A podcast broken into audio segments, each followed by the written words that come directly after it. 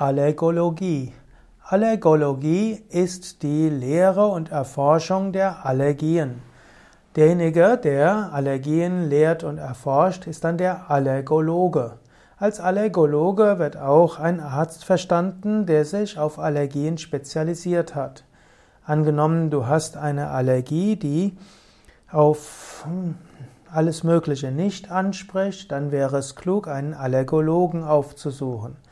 Heutzutage ist die Allergologie durchaus recht offen, auch für Techniken der Naturheilkunde und bemüht sich, etwaige schulmedizinische Behandlungen und naturheilkundliche Behandlungen zu verbinden und eben auch zu einem gesunden Lebensstil zu raten. Die Allergologie ist also die Lehre und Erforschung der Allergien.